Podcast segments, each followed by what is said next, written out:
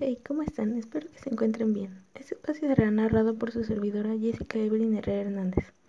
Hoy hablaremos sobre la creación de la Unión Europea. Tras la Segunda Guerra Mundial se retomó la idea de formar una organización a escala continental para fomentar la cooperación entre los países europeos con dos propósitos.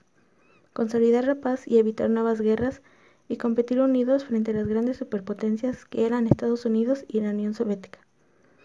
La idea fue propuesta por Robert Schuman, ministro francés, en un discurso el 9 de mayo de 1950, una fecha que ahora se celebra como el Día de Europa. En 1951, cinco países europeos, Alemania, Francia, Italia, Luxemburgo y los Países Bajos, decidieron poner en común algunos de sus recursos energéticos y crearon la SECA, Comunidad Europea del Carbón y del Acero. El éxito de la cooperación en estos sectores hizo que pocos años después decidieran ampliar su integración a toda la economía, por ejemplo, ganadería, servicios, transporte, etc.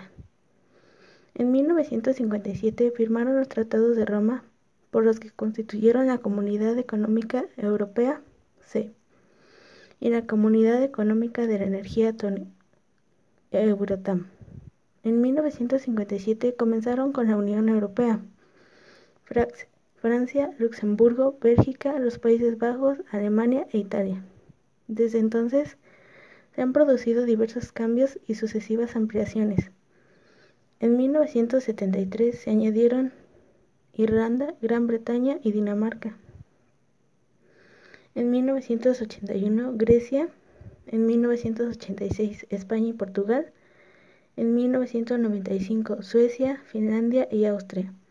En 2004, Estonia, Letonia, Lituania, Polonia, la República Checa, Eslovaquia, Hungría, Eslovenia, Chipre y Malta. En 2007, Rumania y Bulgaria. Un hito fundamental fue la entrada en vigor del Tratado de Maastricht en 1993. La CE pasó a llamarse la Unión Europea y se decidió la unión monetaria y económica que tuvo sus comienzos en esta época y se hizo realidad en 2002. En 2004 se presentó una constitución que fue rechazada en varios países. Se decidió revisar el documento y se creó el Tratado de Lisboa en 2007 que entró en vigor en 2009. En la década del 2010, la Unión Europea ayudó a varios países a hacer frente a sus dificultades y establecer la unión bancaria para crear un sector bancario más seguro y fiable. Espero que hayan pasado un momento agradable. Me despido.